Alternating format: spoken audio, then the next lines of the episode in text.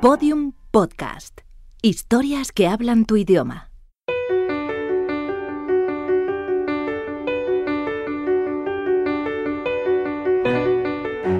Referentes del mundo del periodismo en España se sientan a conversar con mujeres y hombres que son emblemas en sus campos para analizar la actualidad, charlar sobre el futuro y comentar estos tiempos convulsos. Se trata de un intercambio de ideas, un repaso desenfadado pero profundo entre personas que han cambiado el curso de la historia más reciente.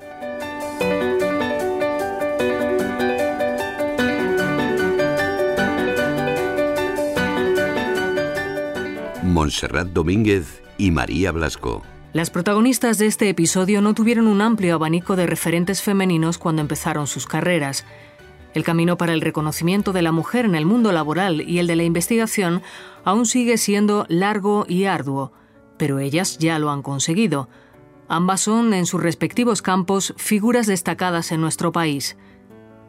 María Blasco es una de las científicas más importantes en el mundo de la bioquímica y la biología molecular. Lleva más de 20 años estudiando los telómeros y la telomerasa y todavía sigue sintiendo la misma pasión por ello. Estudió en la Universidad Autónoma de Madrid, se doctoró bajo la dirección de Margarita Salas para después cruzar el Atlántico y trabajar con la doctora Carol Greider, descubridora de la telomerasa y Premio Nobel de Medicina. Ha trabajado en el CSIC y en el Centro Nacional de Investigaciones Oncológicas, del que es directora desde el año 2011. Montserrat Domínguez tuvo un camino similar al de Blasco. Se licenció en Ciencias de la Información en Madrid y también dejó España para estudiar, en este caso, el máster de periodismo en la Universidad de Columbia. Ha trabajado en EFE, Canal Plus, Telecinco y Antena 3 Televisión. Es columnista del diario La Vanguardia, colaboradora de La Ventana en la cadena SER y desde el año 2012 dirige el diario digital El Huffington Post. Blasco y Domínguez charlan acerca de la posibilidad de combatir enfermedades como el cáncer o el Alzheimer y sobre la importancia de implantar una base de educación científica en cualquier rama de estudio e investigación.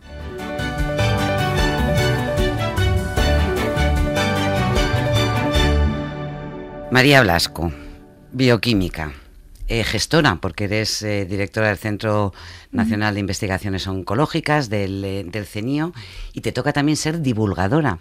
Y me decías que esto es algo que, que tú no tenías tan claro cuando empezaste tu, tu, carrera, ¿no?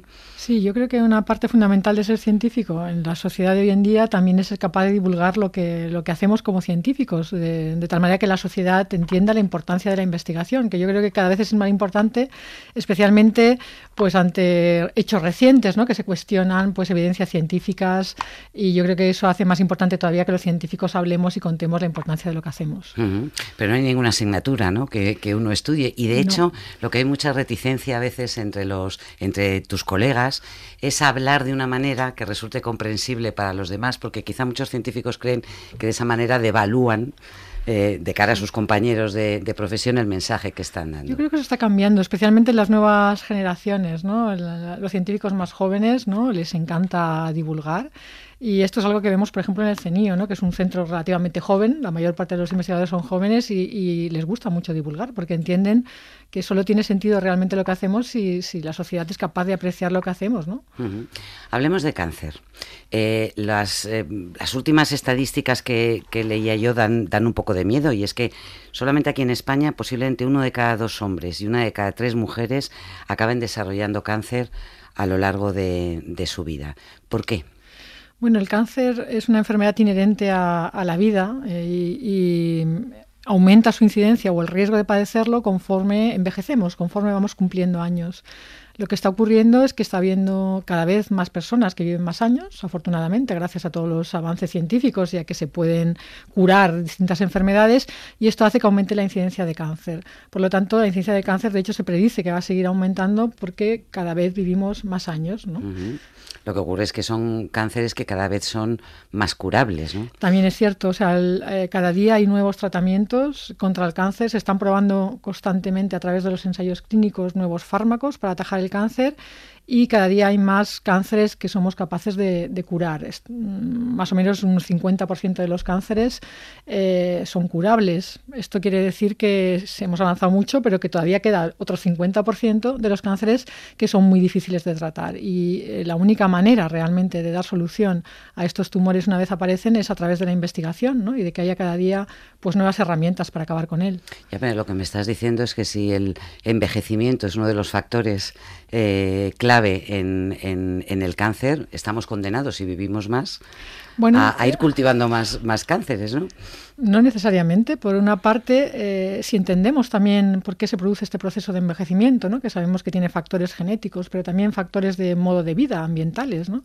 Eh, en la medida que seamos capaces de, retrasar este proceso de envejecimiento, también disminuiríamos la incidencia de, de cáncer. ¿no? De ahí también la importancia de entender el origen del, cáncer, que por supuesto está asociado a mutaciones en genes, mm. etcétera, pero también al mismo proceso de envejecimiento que hace que nuestras células cada vez estén más envejecidas, que funcionen peor, y esto tiene como consecuencia también que podamos tener un cáncer. Por lo tanto, también es muy interesante la investigación en el, en el, proceso de envejecimiento para entender el origen de cáncer y poder prevenirlo en la medida de lo posible. Y no solamente el cáncer, ¿no? O sea, el envejecimiento lo que hace es abrigar em, bueno, enfermedades mentales y, demencias, eh, que vemos que cada vez afectan más a la, a la población también. ¿Hay una vinculación entre la investigación sobre el cáncer y sobre ese tipo de enfermedades que asociamos al envejecimiento? Por supuesto que sí que la hay. La manera en que a mí me gusta explicar esto es que uno de los grandes éxitos de la medicina ha sido entender que, por ejemplo, las enfermedades infecciosas se producían porque tenían un origen, un virus, una bacteria, y esto producía la enfermedad. Y la manera que hemos tenido de acabar con ellas o de controlarlas, este está el caso del SIDA, por ejemplo, ha sido destruyendo ese germen o esa bacteria. Pues bien, el germen dicho de alguna manera, de todas estas enfermedades que ahora nos asustan, como cáncer, eh, enfermedades neurodegenerativas, eh, distintos tipos de fibrosis, etcétera, no es otro que el proceso de envejecimiento. Este es un proceso molecular, es el germen de estas enfermedades y lo que están haciendo los científicos es intentar entender este proceso pues para enlentecerlo, evitarlo con el fin de disminuir mucho la incidencia de estas enfermedades, de alguna manera prevenirlas. Y ahí entra de lleno tu campo de investigación eh, en el, al que llevas dedicado. ¿Cuánto tiempo llevas pues, estudiando los telómeros? Pues en España yo 20 años, ya se cumplieron 20 años a finales del año pasado y de hecho lo celebramos en mi grupo. Más de 50 científicos de todo el mundo han pasado por mi grupo estudiando los telómeros, pero empecé incluso antes, cuando yo fui a hacer la especialización a, Nueva York, al laboratorio de Carol Greider, que fue una... Nobel. Sí, fue descubridora de la telómera y se recibió el premio Nobel en el 2009 por ello. Por lo tanto, ha sido el tema de investigación de, mi grupo durante 25 años más o menos y todavía me sigue apasionando. ¿eh? Todavía quedan muchas cosas por descubrir. Sí, porque los telómeros, me lo has explicado en alguna ocasión, son como una especie de, de tapa, ¿no? De que, que cubren. Eh, es un gen. ¿eh? y que a medida que, vamos, eh, la célula se va reproduciendo y por tanto nosotros vamos envejeciendo, van perdiendo también su, su capacidad protectora. ¿no? Sí, los telómeros per se no son un gen, son eh, el, ADN justo que forma el final del cromosoma. El cromosoma es donde está empaquetado nuestro ADN y este cromosoma está protegido en sus extremos por unas estructuras que se llaman telómeros. Y estos telómeros, pues por cómo está diseñada la vida, la vida está diseñada de una manera imperfecta, de tal manera que cada vez que nuestras células se tienen que multiplicar para regenerar los tejidos, los telómeros son un poco más cortos cada vez. ¿no? Y esto hace que las células envejezcan y en última instancia se produzca el envejecimiento del organismo y las enfermedades. Hay un gen eh, que se llama telomerasa, que es la que, se descubrió en 1985 y su descubrimiento recibió el premio Nobel, que es una especie de es un antídoto realmente contra este acortamiento telomérico.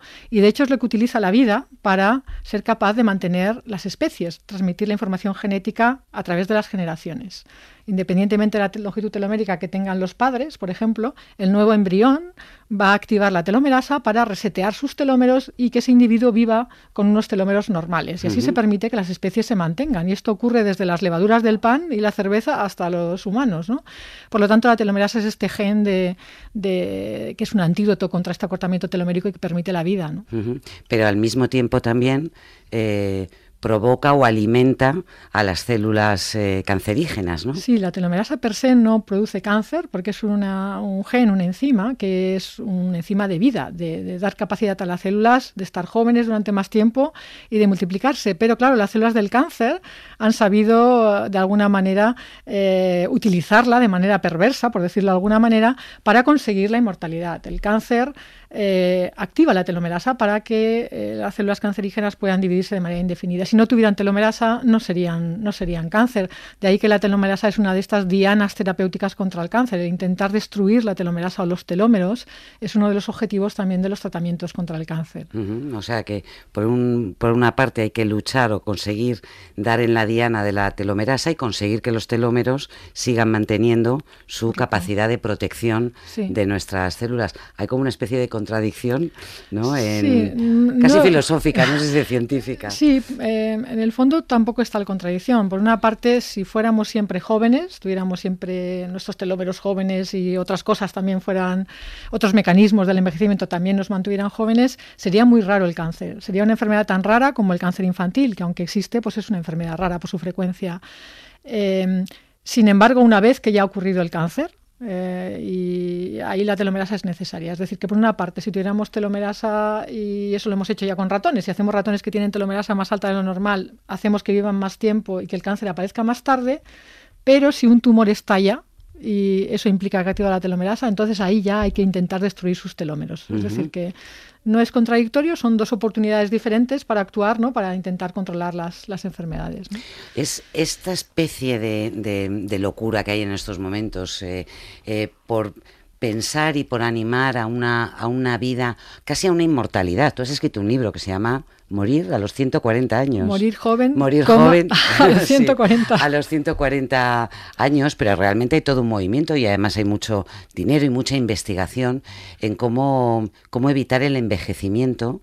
Eh, mm. no sé si para tocar la inmortalidad, pero por lo menos para mantener esa juventud durante, durante más tiempo. ¿Es una idea juguete?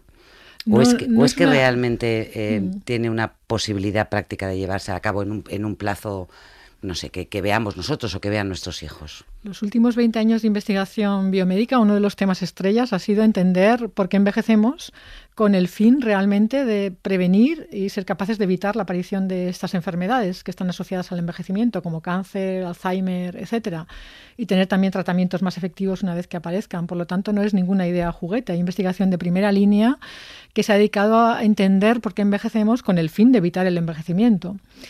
Eh, lo de la inmortalidad ya es otra cosa diferente. Yo creo que el hecho de que estamos vivos nos hace mortales y aunque fuéramos capaces, hipotéticamente, en un futuro quizá todavía lejano, de mantenernos jóvenes de manera indefinida, es decir, de no envejecer, eh, seguiríamos pudiendo morir ¿no? accidentalmente eh, o de una infección o de cualquier otra enfermedad. Es decir, que somos mortales porque estamos vivos, pero mm, yo sí que veo más probable el que lleguemos a entender al 100% por qué se produce el envejecimiento y que en algún momento podamos decidir frenarlo o evitarlo, ¿no? Para evitar estas enfermedades. Sí, porque la, el envejecimiento de la población, el envejecimiento demográfico es un hecho. además, en apenas 20 años vamos a vivir transformaciones sociales y culturales brutales. Ya lo estamos haciendo, en, desde luego en Europa y en, y en, España, en las sociedades occidentales, pero me daba la impresión de que, de que esto va a avanzar al galope. ¿No? Y eso todavía no somos muy conscientes eh, de las consecuencias que eso, que eso tiene para el sistema social tal y como lo conocemos. Yo creo que es cierto que los ciudadanos no son conscientes, pero desde el punto de vista de la investigación ya se sabe que eh, investigación en demografía, que de hecho España, Japón e Italia van a ser los tres países más envejecidos del mundo en el año 2050. En España en concreto va a haber más de un tercio de la población que tenga más de 65 años, que es una edad en la cual ya hemos superado con creces la, edad de vida saludable, que más o menos son 40 años en, en nuestra especie. ¿no? Por lo tanto, eso va a hacer que aumente la incidencia de muchas enfermedades y va a tener también consecuencias socioeconómicas, obviamente, ¿no? de, poder pagar las pensiones, etcétera. El tema del envejecimiento demográfico es diferente del envejecimiento biológico pero sí que pone un, énfasis, están conectados en el sentido de que ah, indica la relevancia realmente de entender estos procesos moleculares del envejecimiento pues para intentar eh, llegar a vivir el máximo de años posibles sin, sin sufrir todas estas enfermedades que hoy por hoy son una lacra, ¿no? A, partir de los 40 años eh, ya va aumentando la incidencia de enfermedades como infarto, Alzheimer, eh, cáncer, y esto genera un grandísimo gasto sanitario también. O sea, si fuéramos capaces de, llegar a nuestra vida máxima, ¿no? que en la especie humana son 120 años, ¿no? en teoría, eh, sanos, pues eso disminuiría mucho también el gasto sanitario. Pero tú dirías que una niña que nace hoy tiene posibilidades ciertas de vivir más de 100 años en un estado saludable, es decir, de vivir joven, como tú dices en tu libro, eh, más de 100 años, porque hombre, hay que recordar que la esperanza de vida a principios del siglo pasado, que estaba en torno a 30 o 35 años, la esperanza, no están... La esperanza de vida al nacimiento en España era de 35 años. Eh, ahora sigue siendo así, por ejemplo, en, en algunos países de África. La esperanza de vida al nacimiento son 35 años, pero la esperanza de vida ahora mismo en España son unos 85 años. Yo creo que todo esto que se ha investigado estos 20 años todavía no se está aplicando. O sea, todavía no hay ningún medicamento ni tratamiento que se esté aplicando hoy por hoy para enlentecer este proceso de envejecimiento. Esto es algo que se está investigando y que seguramente ocurrirá, pero todavía no se está aplicando. Entonces, eh, yo no sé si una niña que nazca hoy, como tú has dicho, llegará a los 120 años joven, digamos, sin enfermedades. Pero, eh, desde luego, si consiguiéramos aplicar algunas de las investigaciones que se han hecho ya con ratones, con gusanos, con moscas, etcétera, que consiguen precisamente eso, o sea, hacer que estos ratones, por ejemplo, llegan a su edad máxima jóvenes, sin enfermedades, pues sería plausible. Esto todavía tiene que aplicarse, ¿no? Entonces ahí también hay una, situación muy interesante eh, y una lucha realmente de científicos de todo el mundo para que se permita hacer ensayos clínicos con em, terapias que han salido de este entender el proceso de envejecimiento para enlentecer el envejecimiento. ¿no? y, seguramente habrá que cambiar un poco también la idea de que es una enfermedad. ¿no? Una enfermedad es algo que, que, existe cuando se detecta y se diagnostica por un médico o es un proceso biológico como el envejecimiento que está haciendo que esa enfermedad se esté gestando durante décadas y habría que intervenir mucho antes. ¿no? Eh, obviamente la segunda opción parece la más racional, ¿no? el, evitar que esa enfermedad aparezca. Claro. Bueno, de hecho es un poco la línea de, actuación prioritaria, ¿no? En muchos de los avances, eh, trabajar antes de que ya se haya producido. ¿Cómo estamos en, en España? La, crisis económica nos ha dejado un poco la cola de... Hemos retrocedido prácticamente 10 años en lo que era inversión pública en, investigación. No sé qué cifras leía de un, informe sindical que, creo que hablaba de casi 4.000 puestos de trabajo eh, perdidos en el CSIC, de investigadores, puestos de trabajo de, investigación. ¿Se puede decir que estamos saliendo de eso? Todavía necesitamos, vamos a necesitar tiempo para recuperar un poco la velocidad de crucero que habíamos cogido desde el año 2000. Yo creo que todavía no estamos saliendo de eso y simplemente hay que remitirse a la inversión en, en investigación en nuestro país. ¿no?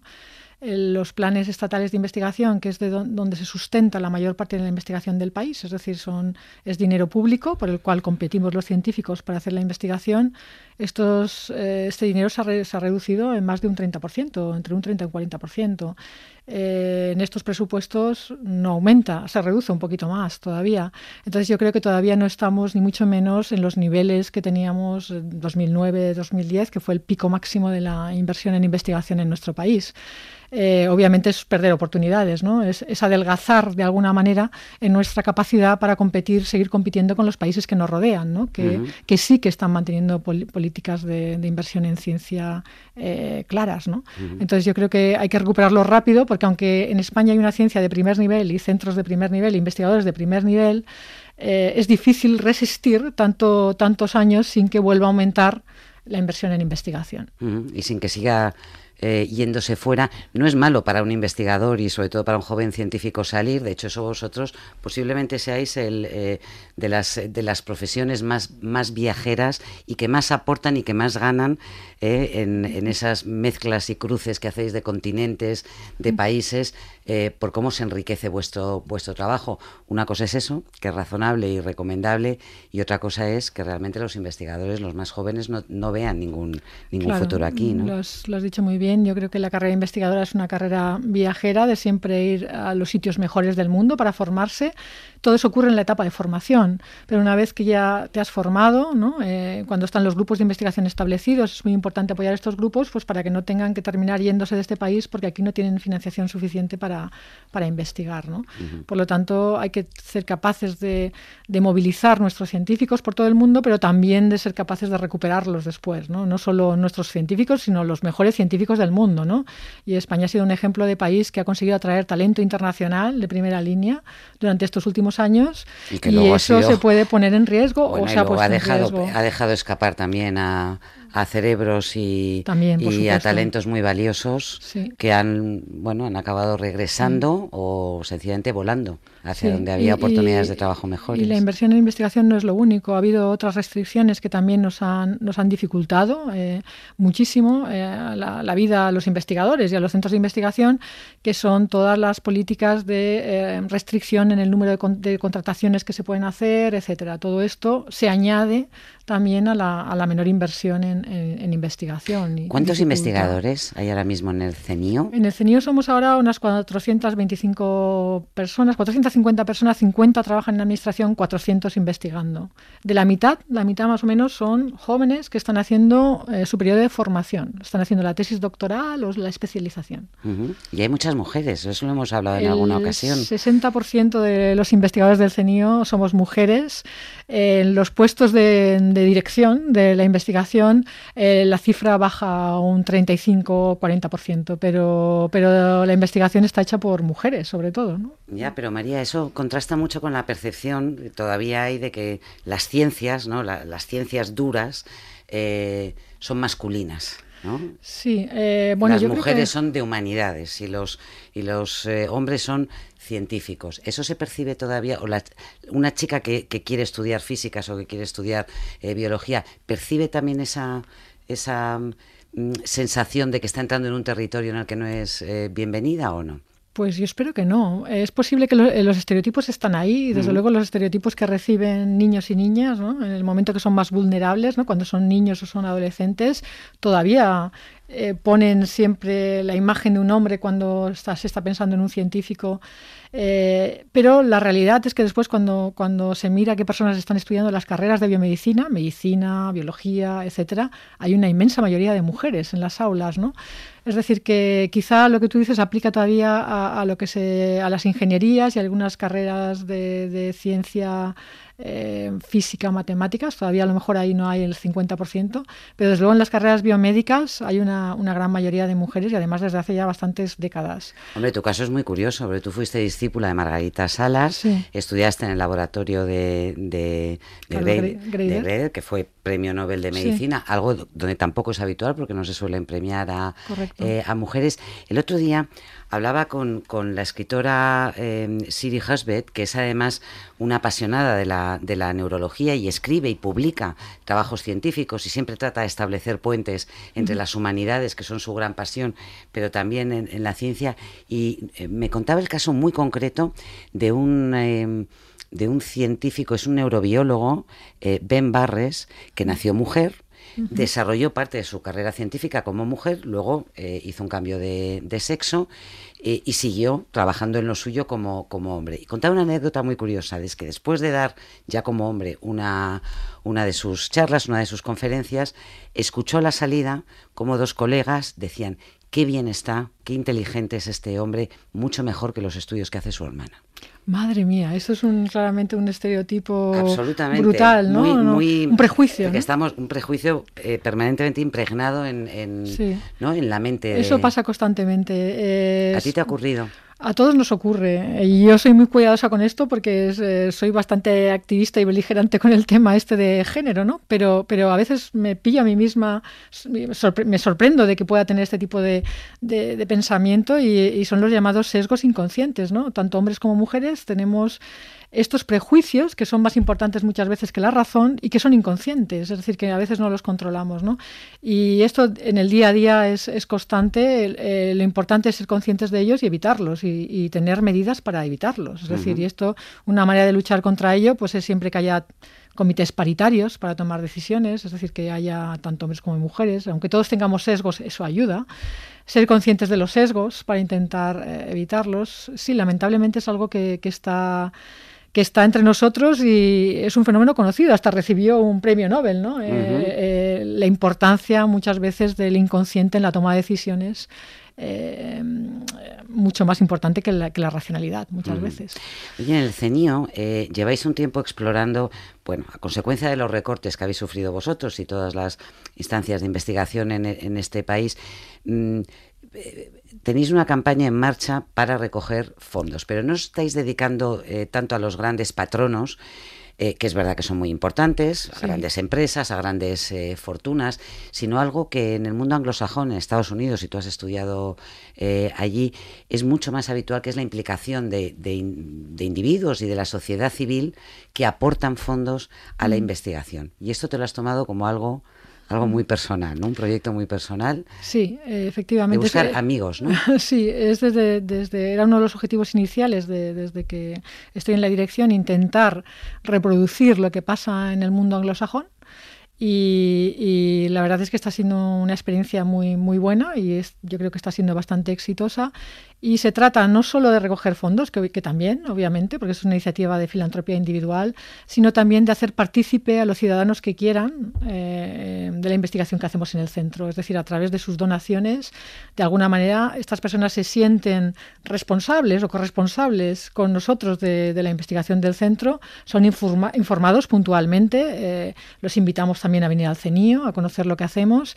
Y, y, yo creo que entra dentro de lo que se conoce hoy en día como investigación e innovación responsable y, creo que es algo que va a ser cada vez más común. Eh, y eso es uno de los puntos importantes, pero también el, ser más robustos a la hora de, la financiación, el no depender tanto del dinero público, porque puede haber una crisis, puede haber un cambio de gobierno, puede ocurrir cualquier circunstancia que haga que se ponga en riesgo la financiación en investigación y yo creo que si vamos de, manos o de la mano de la sociedad esto será mucho más robusto. Y la gente puede hacer aportaciones de cualquier Sí, va desde, 10, desde 10 euros hasta la cuantía que, que, quieran, hay distintos niveles, desde amigo hasta patrocinador y lo hacemos muy realmente muy a la, americana como o al mundo anglosajón, ¿no? De tal manera que las, cuando las cuantías son grandes incluso puede aparecer el nombre de la persona, ¿no?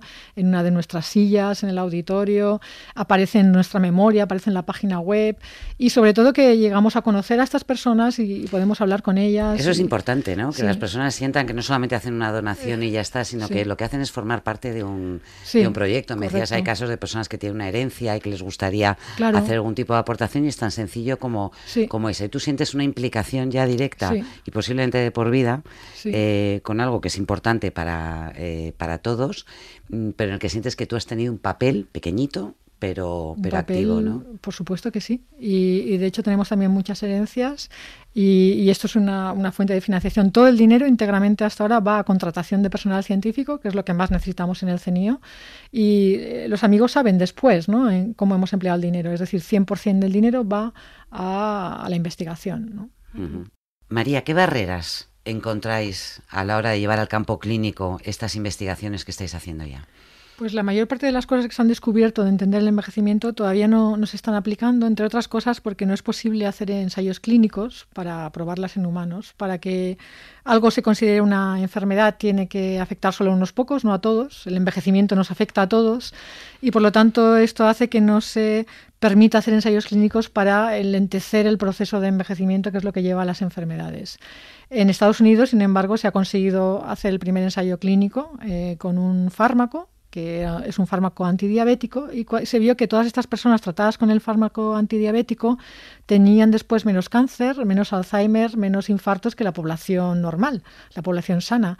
Y eso, después de la presión del de lobby de los científicos, se ha conseguido hacer un ensayo clínico para ver si este fármaco podía prevenir eh, cáncer eh, cardiovascular, infarto, etcétera, en, gente que, era más susceptible a estas enfermedades. Y ahora hay movimientos parecidos en países como Suecia, etcétera, pues para intentar que se apruebe hacer ensayos clínicos para prevenir enfermedades. Eh, sabemos ahora que el Alzheimer se puede detectar 30 años antes de que ocurra.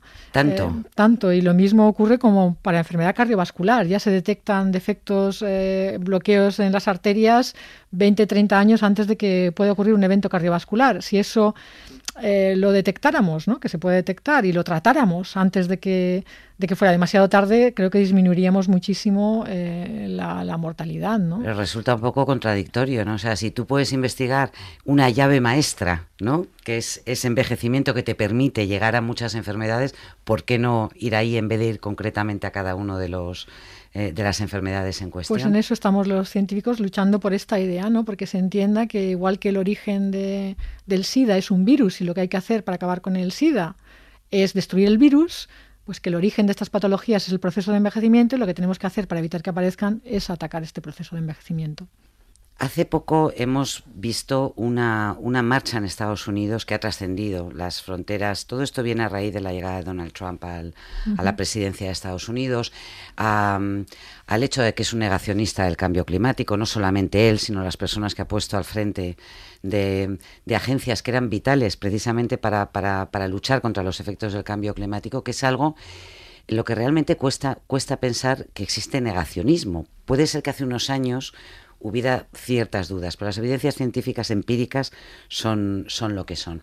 Eh, en Estados Unidos se está movilizando también una resistencia, concretamente de los científicos, frente a, esa, frente a esa corriente, pero eso se percibe también en otros países y de hecho aquí salió a la calle mucha gente para manifestarse en distintas ciudades españolas. Esa corriente te preocupa como científica, que eso realmente llegue a, calar quienes em, desprecian directamente porque a los periodistas nos preocupa la posverdad y, la difusión de, bulos y de mentiras. Bueno, esto no deja de ser una cara más de, de esa especie de desprecio por, por, los hechos, por lo empírico, por lo cierto, ¿no? Por supuesto que sí. Eh, es un desprecio por los hechos y eh, también por los hechos empíricos científicos. Y claro que nos preocupa a todos los científicos. Eh, la, marcha esta me parece que es algo muy importante. me hubiera gustado que tuviera tenido más repercusión mediática en nuestro país y que vi noticias en el New York Times, en The Guardian, etcétera, pero no tanto en la, en la prensa española. Eh, no solo además cuestiona el cambio climático, es que Mike Pence ha, dicho que, que, se cuestione la teoría de la evolución en los colegios, es decir, que se explique la teoría de la evolución como una, una posibilidad. Una posibilidad, sí. Eh, a mí esto me parece una, una barbaridad tremenda, ¿no? ¿Cómo podemos estar cuestionando... Eh, décadas de investigación científica, ¿no? Eh, y sobre todo eh, implica de alguna manera reconocer que, o, de, intentar decir que la investigación no vale para nada, ¿no? Eh, y, cuando estamos viendo todos que no es así, que estamos donde estamos ahora con todos los avances tecnológicos, médicos, etcétera, que tenemos ahora gracias a la investigación. Es que no hay ninguna otra manera de avanzar, ¿no? Si no estaríamos todavía en, la edad media, ¿no? Entonces, el que eso se cuestione por intereses políticos preocupa mucho a la comunidad científica, pero yo creo que debería preocupar a todos los ciudadanos, ¿no? Pero esos son esos sesgos, porque recordemos que estos políticos están allí porque hay ciudadanos que los han votado y porque le dan, digamos, menos valor a las cosas ciertas que a, que aquellas cosas que confirman su cosmovisión y su percepción del, eh, eh, del mundo. ¿Cómo se lucha contra... Yo creo que con educación, con, con, dar valor a la educación, ¿no? Eh, a la enseñanza, a la educación, eh, es lo fundamental. Es decir, que los ciudadanos son los primeros que tienen que estar educados en ciencia, en, saber distinguir lo que es algo eh, que tiene evidencia empírica de algo que no. Y eso tiene que ser con educación, ¿no? O sea que aquí podemos ayudar también los científicos eh, divulgando, pero también en los sistemas de enseñanza es importante enseñar o transmitir la importancia del conocimiento racional científico, porque es la única manera de pensar realmente, debería ser la única manera de pensar. Sí, María, pero vivimos en un mundo en el que uno tiende a prestar más, más atención o, dar más crédito a un, un artículo eh, que te cuenta lo malas que son las vacunas y lo peligrosas que son, que te ha llegado a través de las redes sociales de una compañera de que, que, de las voces normalmente autorizadas a las que prestábamos. Por cierto, lo de las vacunas no es ninguna broma. Estamos viendo muchas cosas más graves, un, personas que no, que no, se tratan, el cáncer o, también, o, lo que sea, ¿no? Esto es una cosa muy grave, claro. Porque empezamos a escuchar más a, nuestros, a nuestro círculo más eh, próximo o aquellas personas con las que simpatizamos y dejamos de, de, valorar o de equilibrar o de poner en una pesa cuál es eh, la, la información o la opinión que realmente es, es valioso. Eso puede tener consecuencias muy, muy graves para una sociedad porque se vuelve, entre otras cosas, más fácilmente domesticable. Correcto, pero ahí tenéis un papel muy importante también los medios de, comunicación. Creo que hay que dar protagonismo a, a, esto, ¿no? a ese ciudadano, ¿no? a intentar generar ciudadanos españoles formados, educados, eh, respetuosos con el conocimiento, con la investigación, y ahí los medios de comunicación sois muy importantes. Eh. Mm. Oye, y lo estamos haciendo bien en, el, colegio, te lo digo porque la, tradición, separación entre ciencias y letras, entre humanidades y el conocimiento eh, empírico, ha provocado islas también diferentes tú eres una apasionada del arte, em, a ti te gusta cruzar esa, esa línea, esos puentes permanentemente, pero es verdad que hay mucha distancia a veces entre los em, intelectuales en el área más eh, eh, de humanidades que los científicos. ¿Cómo se puede hacer para, para que los Ah, los de letras nos sintamos también eh, más atraídos por las, por las ciencias y viceversa? Pues creo que tendría, es una de las cosas que se pedía ¿no? en esta marcha por, por la ciencia, ¿no? que, que la educación científica sea eh, universal, es decir, de alguna manera en, en, toda, cualquier carrera que estudiemos haya una base de, de, educación científica, de pensamiento científico. Y yo creo que eso es una de las peticiones de esta marcha y tiene mucho sentido, ¿no? que todos mm. seamos capaces de entender el valor de la evidencia empírica, de pensar de manera racional ¿no? y, esto respetarlo, porque si no se tambalean los, los pilares que, que, son los pilares de nuestra, de nuestra sociedad. ¿no? Ponte, María, unas gafas de realidad aumentada ahora mismo eh, y mira un poco hacia el futuro. ¿Dónde te gustaría estar dentro de 10, 20 años? ¿Qué te gustaría estar investigando o en medio de qué hallazgo te gustaría eh, haber formado parte, además del que estás trabajando, que es realmente importante y, valioso para, todos? ¿Dónde ves? ¿Un científico tiene capacidad de... de planear a largo plazo por dónde va, va, a transcurrir su vida o ya lo que estudias en un momento determinado y el tiempo que dedicas a la investigación de un aspecto concreto te marca ya para siempre? No, no, tenemos, de hecho, tenemos que estar mirando a largo plazo los científicos, porque eh, por lo menos en mi campo de investigación, que utilizamos modelos animales, etcétera, el general estos modelos puede ser una década. Entonces tenemos que estar invirtiendo ahora en los modelos que, vamos, que van a ayudarnos a contestar preguntas dentro de 5 o 10 años. Es decir, que los científicos siempre miramos a largo plazo. ¿no?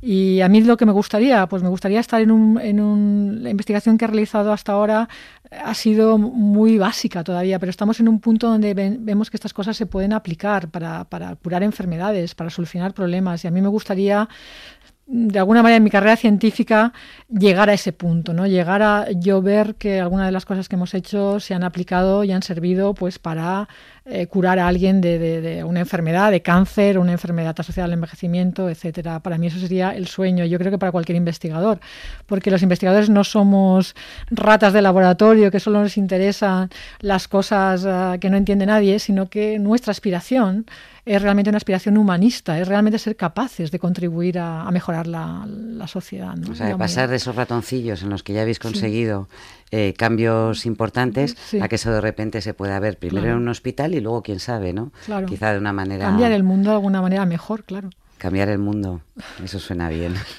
suena ambicioso. Sí, pero todos los científicos tenemos ese sueño de alguna manera. Es lo bonito de la, de la ciencia, ¿no? Y por eso animo a los chicos y chicas que sean científicos, ¿no? Porque con la ciencia se puede cambiar el mundo. Mi última pregunta es la que hubiera tenido que ser primera. ¿Por qué? ¿Cómo, cómo nació en ti la pasión por la ciencia? Pues me resulta difícil de, decir ciencia, no ciencia, porque a mí lo que me gustaba era la investigación. Yo tenía desde pequeñita una pasión por entender por el porqué de las cosas, por cómo funcionan las cosas, y también consideré eh, periodismo, porque a mí también me gustaba mucho el periodismo de investigación, etcétera, y al final me decidí por la ciencia, porque me pareció fascinante ser capaces desde la ciencia, desde la investigación, algún día ser capaces de resolver enfermedades, ¿no? Por ejemplo, ¿no? Como que, nos asustan a todos eh, y que nos matan, eh, como el cáncer u otras enfermedades. Entonces me pareció que ahí tenía una oportunidad, ¿no? Para, para hacer algo. María Blasco, muchas gracias. Muchas gracias. Que se cumplan tus sueños. Muchas gracias. Cuanto antes mejor, mejor para todos. Ojalá.